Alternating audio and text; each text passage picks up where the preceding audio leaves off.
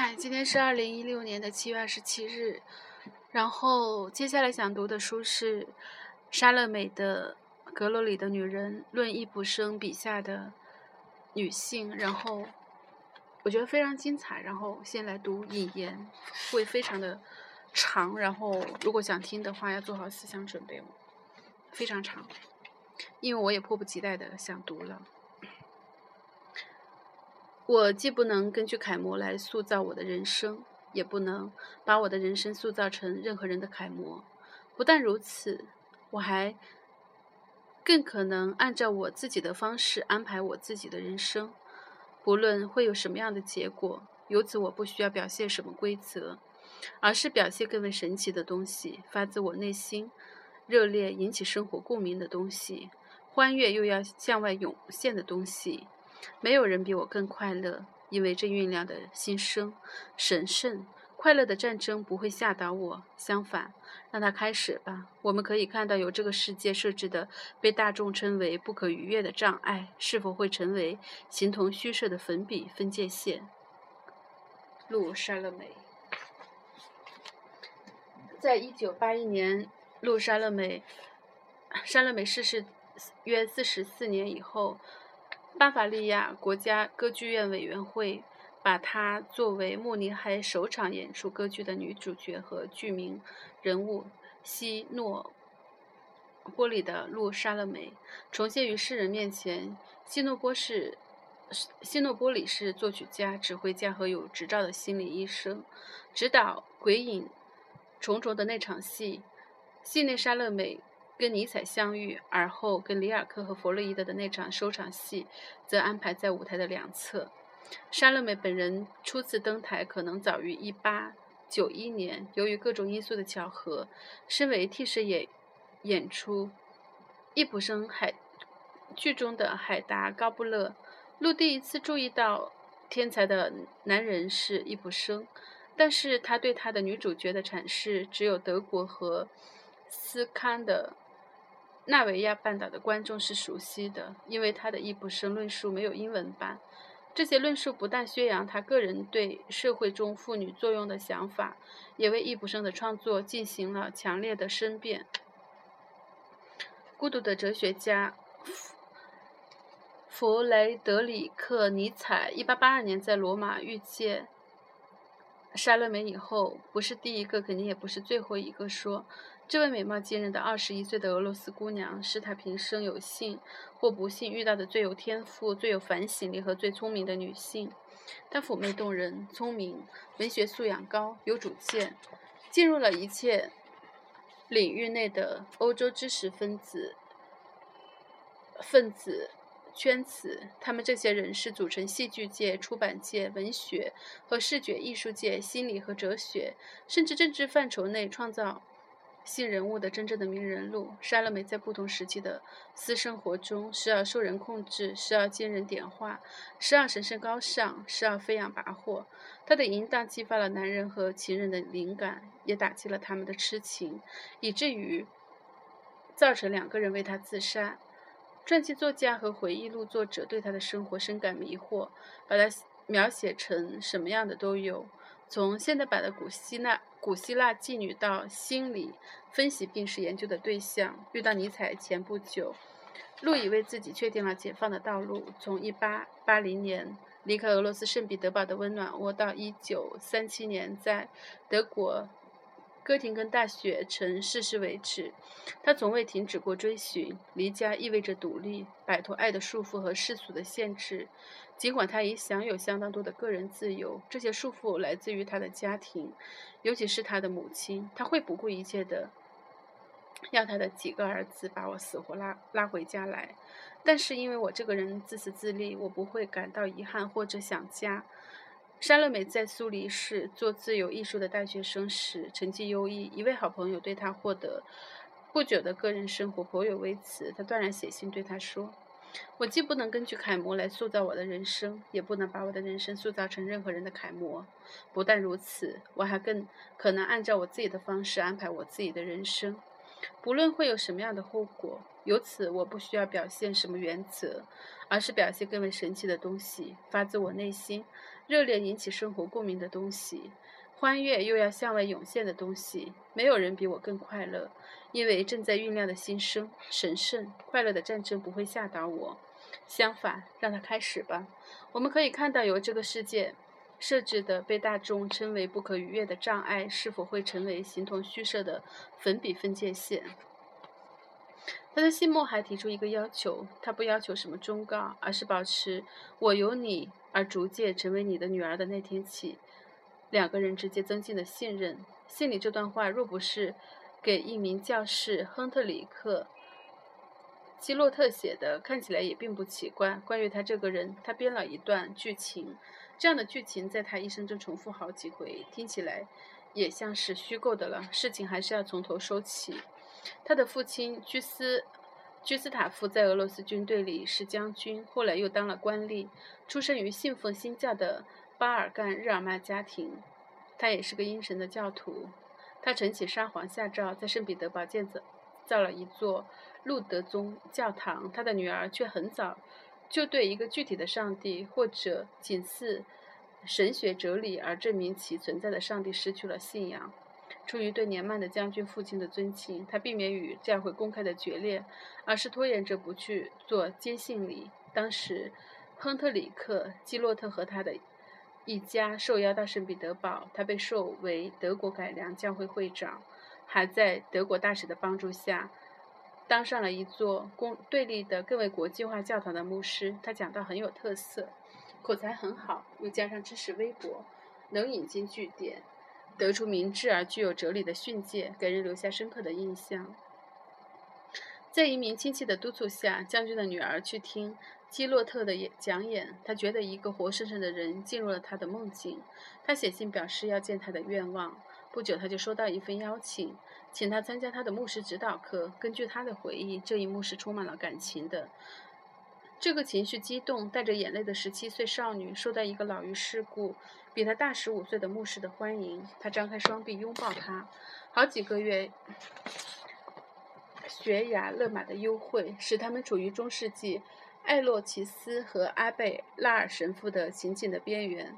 但是还没有到那个地步。他在他的指导下，见识大有长进，读了他推荐的书籍，写了满满几本的笔记，从文学到形而上学，包括宗教、哲学和一长串单子单子的法语和德语著作。这首感情与智慧的田园诗因父亲的逝世而中断了。这件事来得很突然，对他是个冲击，因为父女俩的感情很深。基洛特对他又爱又充满骑士精神，就像对待自己的妻子。在他的羽翼下，他感到难以忘怀的自尊与自由，还有一种温馨的亲密。然而，这也造成了他的心理问题。他经常扮演荡妇，对他赞扬和惩罚都感到很有趣。对于基洛特的指导课，一种诚实的心理促使他很快对母亲和盘托出。在以后的对峙中，牧师还是证明自己很有说服力，还是可以让他继续辅导他。这个错误后来给他带。后来给他带来了不少的烦恼。当他的学生坐在他的膝盖上，唤醒他的世俗欲望时，他对他的精神崇拜以及父女般的亲情依然不解。当然，他当他突然求婚，有意要抛弃妻子与两个女儿时，路易斯对他说：“他既不准备结婚，也不会接受一个还俗的神一般的人物。他像这个阶级的其他俄罗斯青年一样，决定逃往苏黎世，上大学继续继续读书。”他的母亲勉强同意了，但是有一道障碍依然存在。他离开了教会，沙皇政府不允许给没有坚信礼证明的人发护照。基洛特暗示他可以在境外一个荷兰小村庄的朋友的教堂里给他补行所需要的坚信礼。他不但同意了，还规定怎样把它做成一个与众不同的仪式。尽管他拒绝跟基洛特结婚，举行接信礼后，他俩必然道别。这件事却叫他死像死那么害怕。在这场酷似婚礼的仪式中，他选择了神的话作为结束语，并通过基洛特的嘴说了出来：“你不要害怕，因为我救读了你。我曾提你的名召你，你是属于我的。”以赛亚书，这位神经紧张的新郎。教室念了他的名字钱愣了一下。他的名字在俄语中为里乌拉，叫他为鹿。这个名字他保留了下来，使用了一辈子。幸而，像鹿在回忆录中说的那样，陪在身边的母亲对于这个用荷兰语进行的亵渎神灵的仪式一字不懂。年轻时的爱情故事出人意料的来了个急转弯，我对此也似懂非懂。这个情人就像早些时候我对上帝的爱突然之间消失了。以后，当他回顾发生的事所包含的意义时，他理性的认识到这不是一场婚礼。虽然他跪在了基洛特面前，因为在正式的婚礼中，男女双方都会下跪，在彼此的理想中结合在一起。这个想法后来成为他思想中的一个关键因因素。他一生中只有很少几次与一个伴侣体验这个理想。路的种种行为。不是在用心计去伤害人家，而是为了满足个人的私欲，只对自己承担责任。这种想法也可能是受到一个优秀可爱的老姑娘姑妈卡洛的影响。卡洛相信，女人听从心底的无意识需要，在精神和肉体上去般配一位值得崇敬的男人，如露对自己的父亲，是很自然的。这在一种居于受保护地位而又争取自由意识的氛围里，对于个人发展很有必要。此外，卡洛对他的侄女解释说，女人的理性心态必然跟那种称为独立的力量并存。自由与独立无疑是需要与理性心态之间的对立，只有通过相互提高和接受才能调和，不是一个对另一个的顶礼膜拜，也不是投降和归顺。只有这些条件确立了，一个能干、独立的妇女经过决定性的奋斗，才能够平静地定居在自己的命运里。把这位少女第一次带到决定其命运的基洛特讲台前的人，也是卡洛。卡洛的信念在路和基洛特的关系中经受了考验。在基洛特以后，这些信念成为路的生活教理。路的家庭尽管对他明显的任性行为表示反对和忧虑。但还是允许他自由的发展，并且继续在经济上支持他在国外的独立生活。然而，没能找到一个他愿意为之放弃这种独立性的男人，这是他的命运。与基洛特分手使他病了一场，但他还是充分感受到生活的喜悦和肯定。他在苏黎世大学选读比较宗教与哲学，这是智力的冒险，使他以后有条件在不同领域的优秀。人物面前坚持自己的主张，他的尚写幼稚、自由忏悔式的诗歌受到重视，也使他极为高兴。同时，由于健康的原因，他被迫迁往南方去寻找更好的气候，并由此进入梅森堡主持的艺术圈子、文艺圈子。马尔维达·冯·梅森堡是大部头畅销书《一位理想主义者的回忆》一位理想主义者的回忆的作者。他的别墅。俯视罗马城是哲学和诗歌爱好者的集会地。晚会上朗读的作品与讨论的内容都非常有品位。他鼓励在两性之间严格的礼仪范围内交换文化和知识的精神的知识。他相信不用放弃社会习俗也可以达到解放之路。路在那里听到了保罗·雷的谈话，深信他们两人可以做朋友。雷是。波美拉尼地区的容克地主，他中断法律学习，志愿入伍参加普法战争，后来在战争中负了伤，于是他改学哲学，写了一篇关于亚里士多德的道德的论文，并得到了博士学位。他同时出版了一部《瞻言录》，正是这部书巩固了他与尼采的友谊。他结合自己的法律与哲学的研究，通过研究上古出名和现代人的刑法，去追溯道德的发展。这是一项宏大的工程。他认为觉悟是习惯于禁法、禁令性法律和承认和平生活必要性的文化的结果。他在结论中不无悲观地说：“追求自身利益是人的动物本性的显露，虚荣使人成为最贪婪的肉食兽。为了克服它，人必须制定个人的行为准则。”路听了雷的话，受到了迷惑。在那以前，他所受的宗教教育在。不同程度上是个人的、神秘的或理性的。此后的一段时间，他变得失望，失去了信仰。虽然信仰问题依然使他困惑，所以他很高兴通过心理分析去重新认识一切。雷接受了鹿的建议，两人像兄妹似的开启开始一起生活，并建立了一个文化沙龙。雷把一切需要谨慎的想法都忘了，同意这种无性内容的安排。雷也像基洛特，后来才后悔这项理想主义的动议。如果说鹿的心里其实更明白的话，他的行动却躲在自由的自我发展的框子后面，显出漫不经心的样子。关于鹿的惯蛋行为的流传流言传到他母亲的耳朵里，他写信给基洛特，要求他提醒鹿注意习俗与财产。基洛特也真的写了。他的女儿回答他说：“他不需要劝告，他需要的是老导师的信任。”雷也做了出做出了爱的姿态，希望鹿。免受流言蜚语之类，要求鹿的母亲同意他娶他的女儿为妻。鹿听说这事后大发雷霆，斗气似的表示他才不把别人对他行为的非议放在心上。这种奇怪的同居生活还是持续了五年。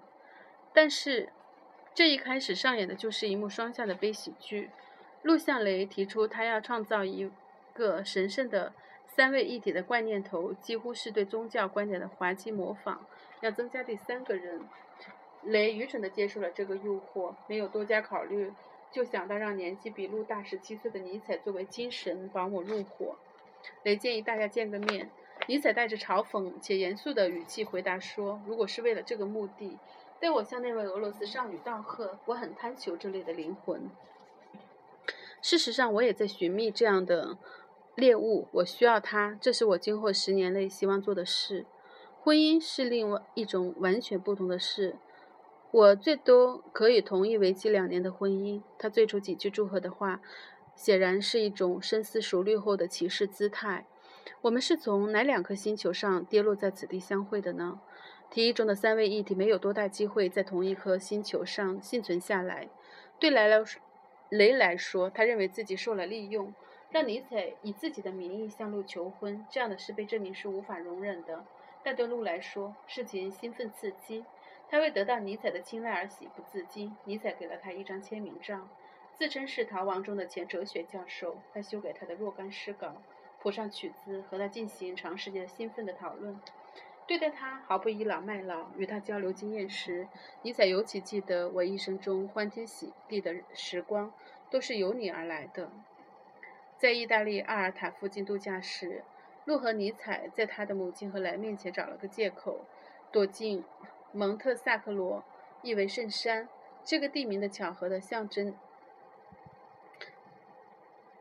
这个地名的巧合的象征意是不言而喻的。这两个极端以自我为中心的人之间究竟发生了什么，没有人知道。但是蒙特萨克罗之路在尼采的回忆中长期挥之不去，而路在回忆录中则说，他即使越轨吻了尼采，也记不得这样的事了。从那座神秘的山顶下来，尼采表示了。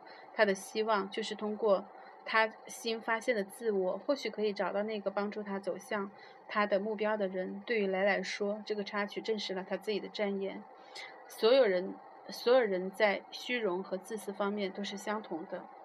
自然路心中不存在长期结合的想法。在尼采的催促下，三位一体在卢塞恩重新见面。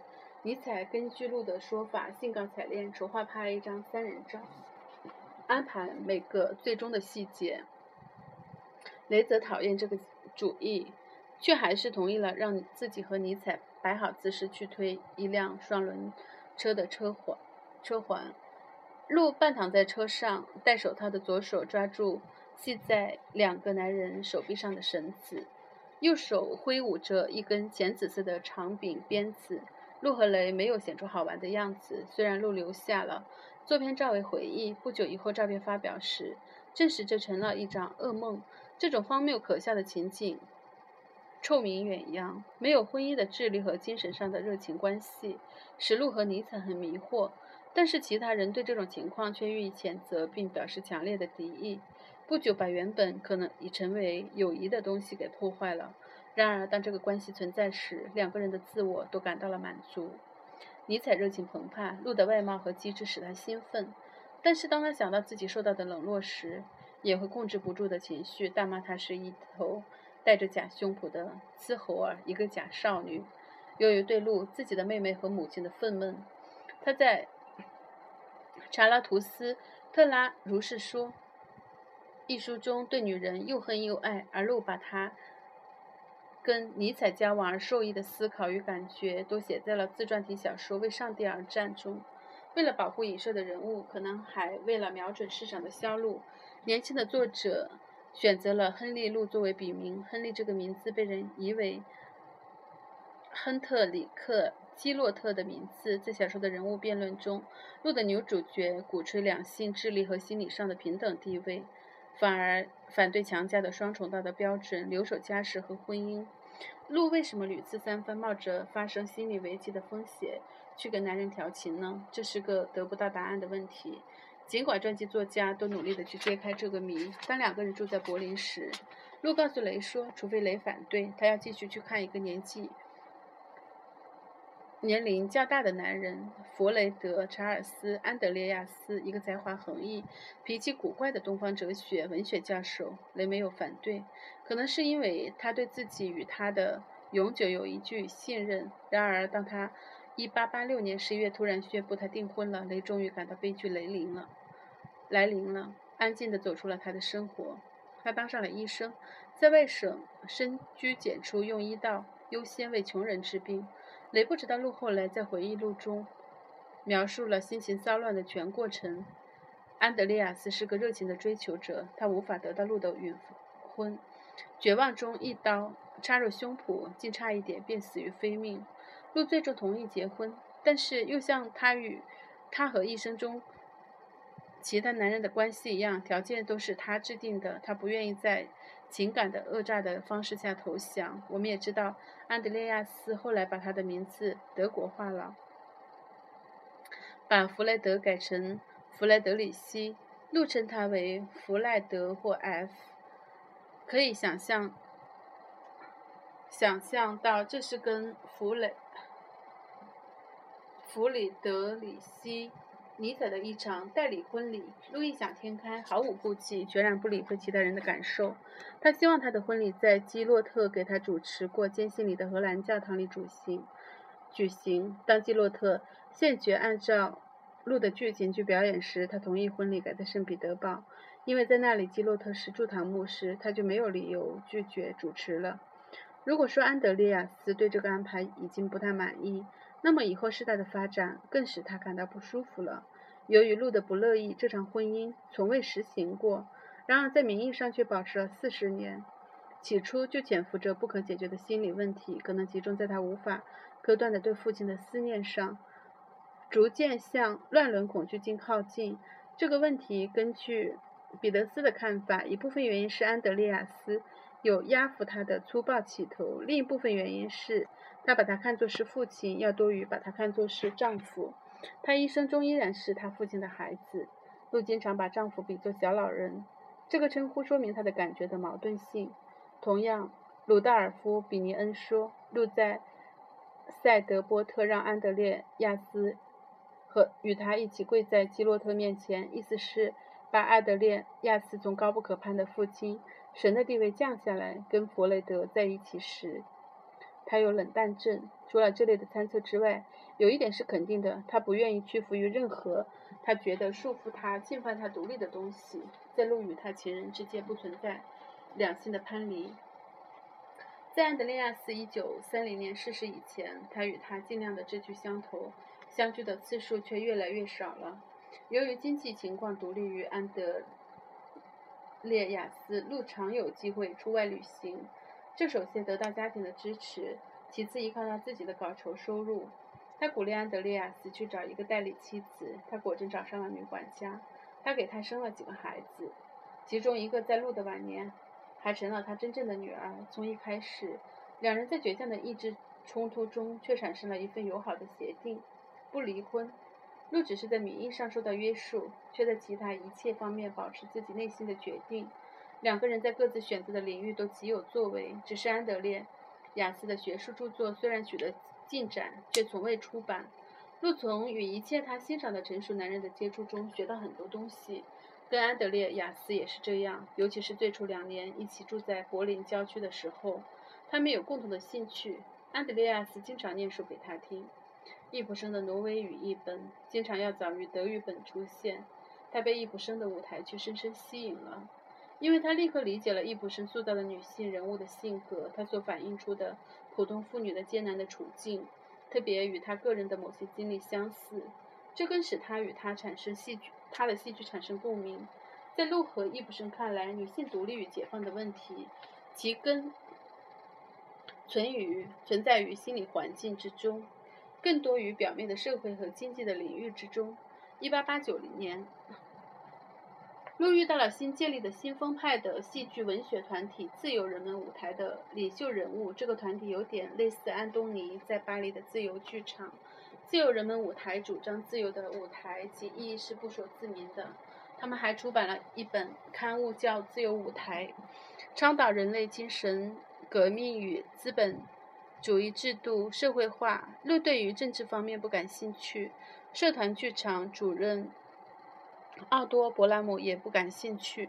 这个剧场只维持了两个季演出，因为易卜生的名字那时对于官方舞台是一个诅诅咒。然而，这个民间的人民舞台吸引了各大剧团最好的演员，决定于1889年9月29日把易卜生的《群鬼》作为炮轰当时金社会的首场演出。观众又重复观看了两年前在柏林的另一场。内部演出的情景，那次暴风雨般的欢呼声使易卜生流下了欢乐的眼泪。陆观看了盘演，并给自由舞台写文章，为这个包括剧作家盖尔哈特·霍普曼在内的社团的献礼剧目摇旗呐喊。这一切，又加上他与尼采的关系所带来的传说和名声，使富有活力的陆得到了流浪剧组全体人员的热烈的拥护。毫无疑问，他读过。伯拉姆的长篇传记式的评论文章对易卜生大加赞扬，并且把他介绍给德国观众。伯拉姆是在罗马发现易卜生的，形容他是个会激发米开朗基罗的雕塑想象力的人物。伯拉姆从易卜生的戏剧中看到的是孤独毅力、奋斗的易卜生。他写道：“易卜生的每个人物都是经过仔细推敲的。”表现得非常丰满，每个人物都有各自的个性特征，即使最微小的细节也都与众不同。路也完全同意。他说，易卜生创造的都是栩栩如生的人，而不是舞台人物。在他的维也纳朋友雨果·冯·霍夫曼斯塔赫尔的《易卜生戏剧中的人》论文中，对这个印象谈得更为透彻。霍夫曼霍夫曼斯塔赫尔像路一样，看到易卜生的人物像复杂丰富的现代人那样。那么多变化，勃拉姆、路、霍普曼、霍夫曼斯塔赫尔在易卜生研究者中都了解和感觉到了易卜生的创造方式：忏悔、释放、反省。易卜生谈到自己创作激情就是由此而来的。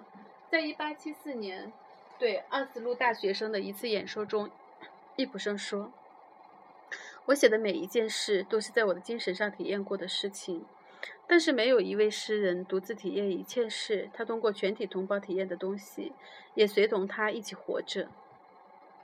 一方面，我写下了在我最好的时光，只是目光掠过就感觉到伟大、美丽，并在我内心翻腾的东西。我也写下了从反省来看，虽然是一个人天性中属于糟粕和沉渣的东西，内心若不存在榜样，至少有时从某种程度上来说，无人能够诗意地把它表达。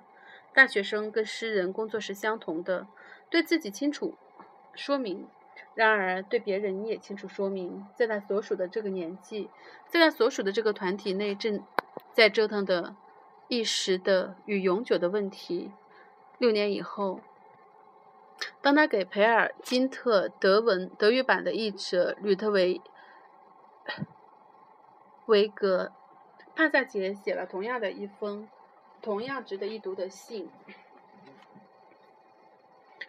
我写的一切东西尽可能密切地结合我体验过的事，在每一首新诗或每一部新剧本中，我的目标是针对我自己的精神解放和心灵洁净。因为一个人要分担他所属的那个社会的责任与罪过，因此有一次我在自己的一部书里写下了下面的献词：生活是根腐蚀，头脑与心灵的恶魔。斗争写作是对自己进行最后的审判，观察社会对一成不变的价值进行同样毫不留情的描述，组成易卜生戏剧的主要基点。如果说他的作品中没有出现他直接的个人生活，那么诗意的真情肯定是存在的。命运的突变改变了青年易卜生的人生。易卜生生于1828年，他的生活开始在挪威仅有几千人口的西恩镇。此前一百多年，他的祖先彼得·易卜生在那里成家立业，做生意发了财，却又在1936年破产，家道中落，逼迫易卜生一家从镇上迁住到一个农舍。不只是因为这样的环境，还是青年易卜生对于自己的出逃有罪犯罪感。最后，他跟父亲和家庭断绝了关系，甚至。在相互之间极为反感，除了他十六岁以后回过家一次，以及与妹妹的零星通讯，他再未跟他们有过亲近的接触。他去了外省的南方小镇格里姆斯塔特，在一家药铺当学徒，贫困、孤独、无人理睬。为了给自己不安定的生活找个出路，他拿起画笔画港湾镇的风景，成绩还不错。他与人交往并不多，但是不像他的画那样清纯。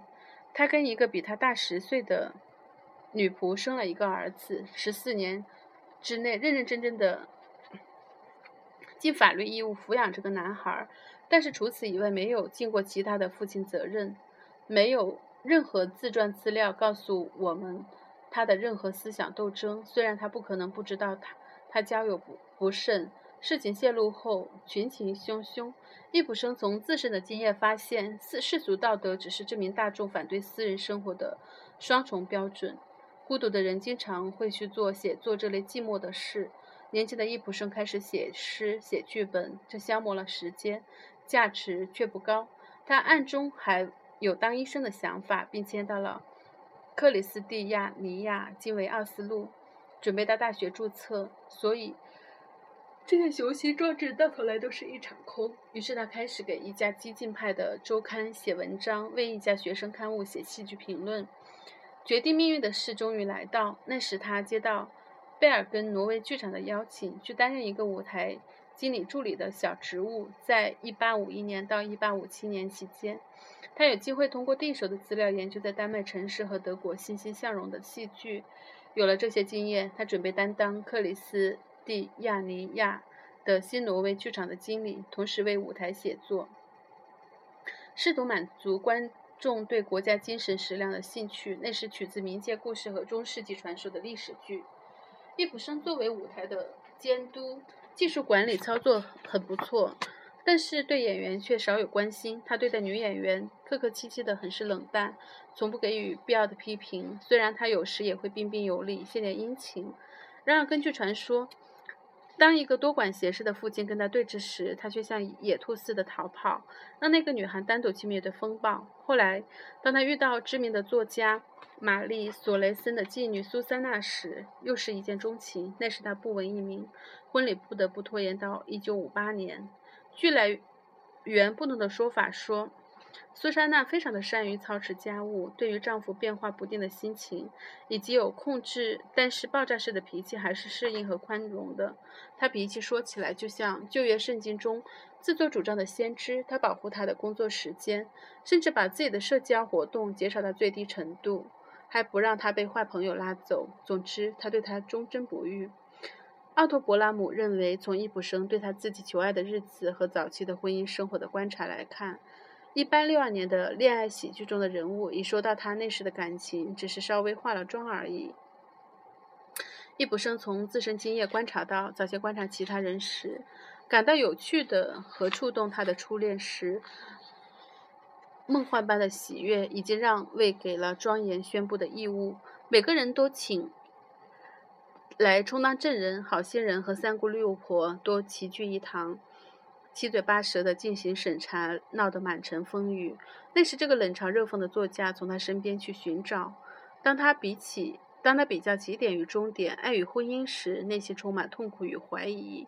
在他看来，爱是诗意的，婚姻是平凡的；在他看来，爱是神圣的，婚姻是喜剧性的。爱使人自由，释放内心最隐秘、最美好的东西，而婚姻束缚人。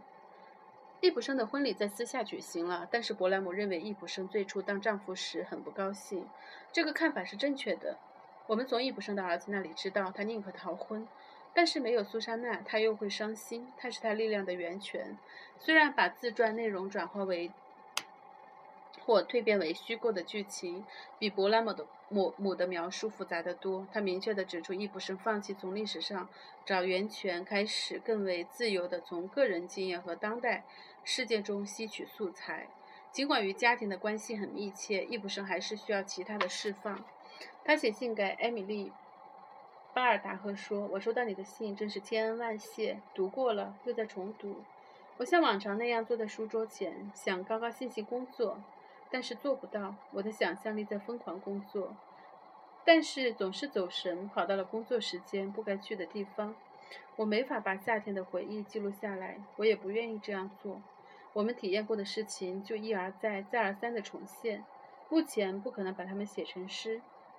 写于1889年的10月15日。把体验过的事情诗意的表达，这是易卜生的思想中占主位的。他问道：“把一个时间短暂但是感情长留的经验，匆匆说成是一件远不可及、深不可测的现实，是愚蠢还是疯狂？”或者两者都是。那一年的夏天是我一生中最快乐、最美丽的夏天。在他未年轻的崇拜者从老年名人那里得到一张照片背后，他写上：“给一个九月人生的五月太阳。”当这段突如其来的罗曼史到来时，他把艾米丽理想成为一个美丽的夏天尤物。亲爱的公主，我把你看作是蝴蝶与野花季节的产物。我多么愿意看到你！在冬天也是如此，快像小鸟似的稳匀平衡，穿着天鹅绒和裘皮，一探万千。在剧场内，身子靠后，你的神秘的眼睛里有一种倦怠的目光。易卜生已经六十岁了，若对艾米丽有任何追求的、疯狂的、渴望的，不会不破坏他的家庭责任，不会不成为影响广大的个人丑闻，不会不有。意识或无意识地对一个年龄只有自己一半的人感到肉体与感情的恐惧。虽然在他那毫无经验的心目中，对易卜生那火山般的热情还是接受的。比在维也纳的艾米丽更加近在身边的是另一位，搁在慕尼慕尼黑的少女海伦拉夫。她需要他的陪伴与温情。易卜生死后不久，海伦在易卜生的罗曼史中还是闪闪发光。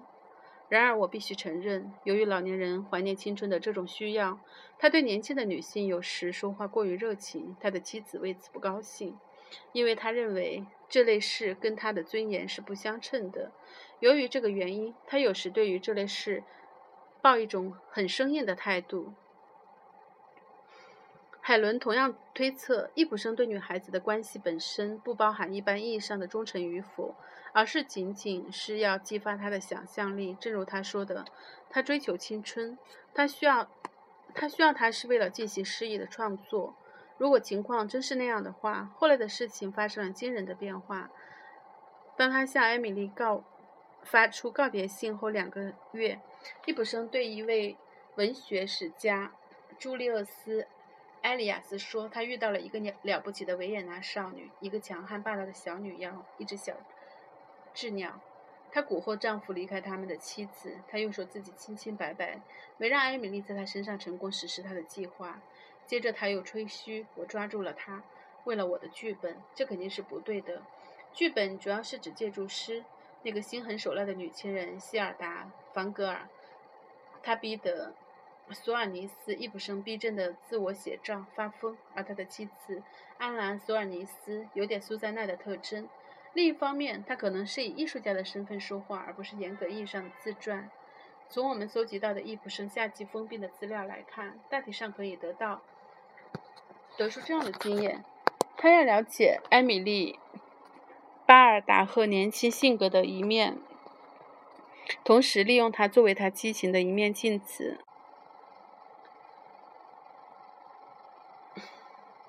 他鼓励他给他提供生他生活中的一切的个人细节。易卜生说：“男人是容易探讨的，但是谁都不能够做到完全了解一个女人。他们是大海，没有人能够探测其深度。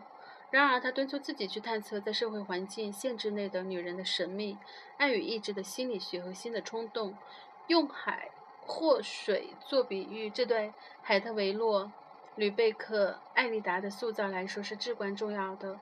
从剧本的注释可以看出，他是如何全心全意地进行观察、进行观察，跟他创造的人物一起生活，直到他们最终活跃在舞台上。就像他全神贯注于普通人的经验，他提醒演员去观察在你周围正在进行的生活，表现每一个真正活着的人。关于现代女性的生活与遭遇，他得出解明白。与同情的结论。这里有两种道德法律，两种良心，一种是对男人的，另一种非常不同，是对女人的。他们彼此不理解，但是在实际的生活中，女人是由男性法律来评判的，好像她们不是女人，而是男人。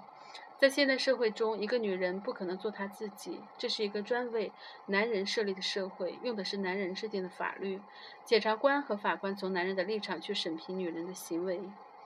现代社会的一个母亲，像某些昆虫，一旦她完成传宗接代的责任以后，就退休和死亡，一切都由自己单独承受。取自易卜生的《现代悲剧》的注解，一八七八年的十月十九日。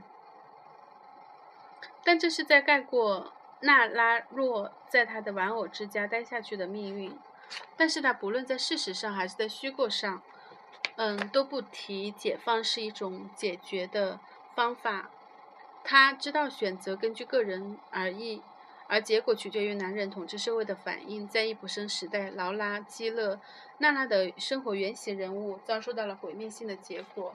然而，这出出戏的影响却超越这个特殊的领域，像一个炸弹抛向传统的夫权法典，打开全社会讨论女性问题的大门。在易卜生作为公众人物和名人所起的作用中，勇敢和令人耳目一新的是他挑战性。